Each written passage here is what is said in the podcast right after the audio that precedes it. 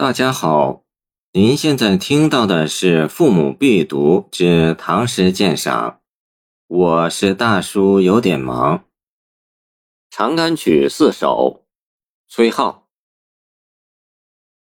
君家何处住？妾住在横塘。停船暂借问，或恐是同乡。嘉临九江水，来去九江侧。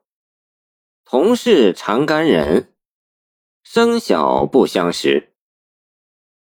这两首诗写一对萍水相逢的男女青年的隔船问答，极富戏剧性。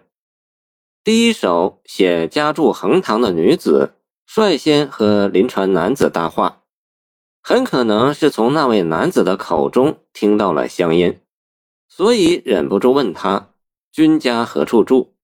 那个男子有没有回答？如何回答？诗人按下不表。接下来就是女子自报家门：妾住在横塘。横塘是健康的一处低塘，故址在今南京市西南，地近长干。这是回答对方的反问，还是他迫不及待要让对方知道？诗人仍按下不表。接下来却是女子的自我表白，她何以要和男子搭话？停船暂借问，或恐是同乡。这里“停船”二字表明是水上的偶然邂逅，或恐是同乡，表明了男子说话的口音与女子相同。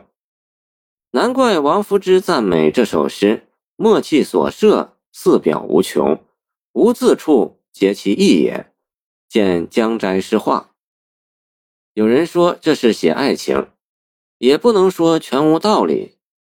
起码诗中女子对那男子的第一时间产生了好感。不过要说爱情，也只能说是处于朦胧状态的爱情，是陌生人之间的爱情，是可能性的爱情。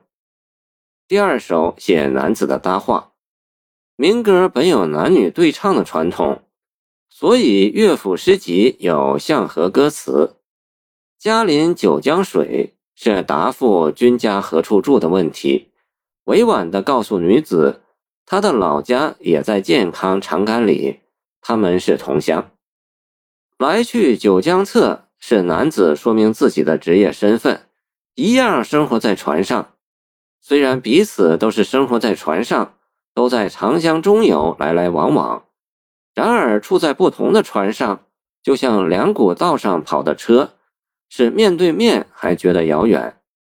要不是因为偶尔在一处停船，就没有相识的机会。同是长干人，生小不相识。作为一个事实，这太简单了；作为一种心情，则不那么简单。至少包含有今日相识的喜悦和相逢恨晚的感味。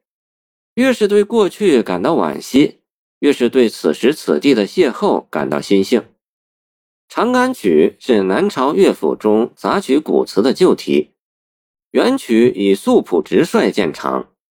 此诗写得干净健康，韵界无邪，深得乐府精髓。谢谢您的收听，欢迎您继续收听我们的后续节目。如果你喜欢我的作品，请关注我吧。